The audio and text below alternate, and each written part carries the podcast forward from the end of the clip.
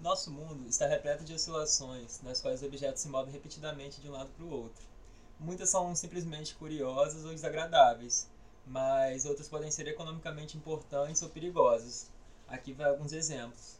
Quando o vento fustiga uma linha de transmissão de energia elétrica, a linha às vezes oscila com tanta intensidade que pode se romper, interrompendo o fornecimento de energia elétrica para toda uma região.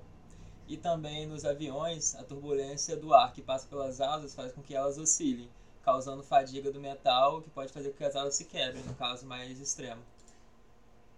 Bom, seguindo essa linha de exemplos, por exemplo, quando um trem faz uma curva, as rodas oscilam horizontalmente, quando são forçadas a mudar de direção, e produzem um som bem peculiar. E quando acontece um terremoto nas vizinhanças de uma cidade, os edifícios também sofrem oscilações tão intensas que podem desmoronar.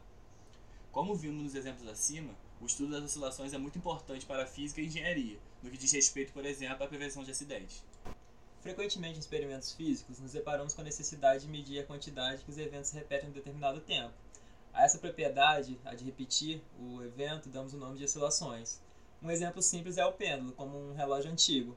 Quando afastamos a massa da posição de repouso e a soltamos, o pêndulo realiza oscilações, indo de um lado para o outro. Ao tempo necessário para cada oscilação ocorrer, damos o nome de período, que por sua vez é uma unidade de tempo. E conhecendo o período, que é mais fácil de observar experimentalmente, podemos determinar a frequência, que é a quantidade de oscilações em determinada quantidade de tempo. O período, como vimos, é uma unidade de tempo, sua unidade no padrão internacional é o segundo. A frequência, por sua vez, é a quantidade de eventos que acontecem num determinado período de tempo. E sua, de, sua unidade no SI é definida por Hertz, que é o equivalente ao número de oscilações decorridas em um segundo.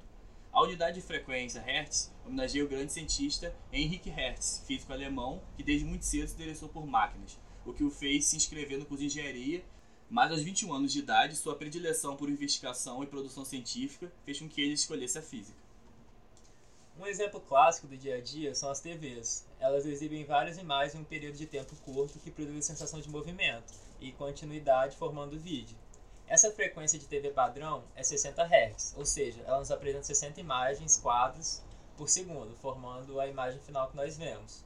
Para quem tem alguma experiência, principalmente na área de jogos, já deve ter se deparado com os monitores 144 Hz. Isso quer dizer que, eles apre que ele apresenta 144 por segundo por isso causa uma sensação de maior fluidez e naturalidade ao vídeo.